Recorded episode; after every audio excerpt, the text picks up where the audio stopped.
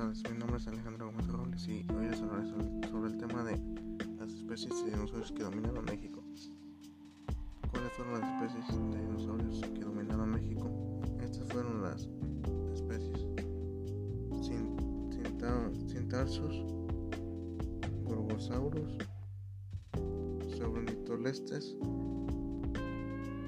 Criteosaurus, Alamosaurus, La Bocanía, Centrosaurus. Las especies que dominaron México.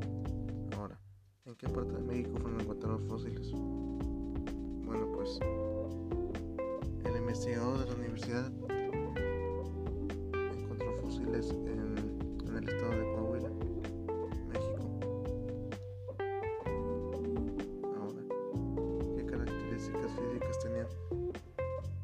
Bueno, pues algunos pesaban 40, 20, 50 kilos, había unos que hasta 3 toneladas.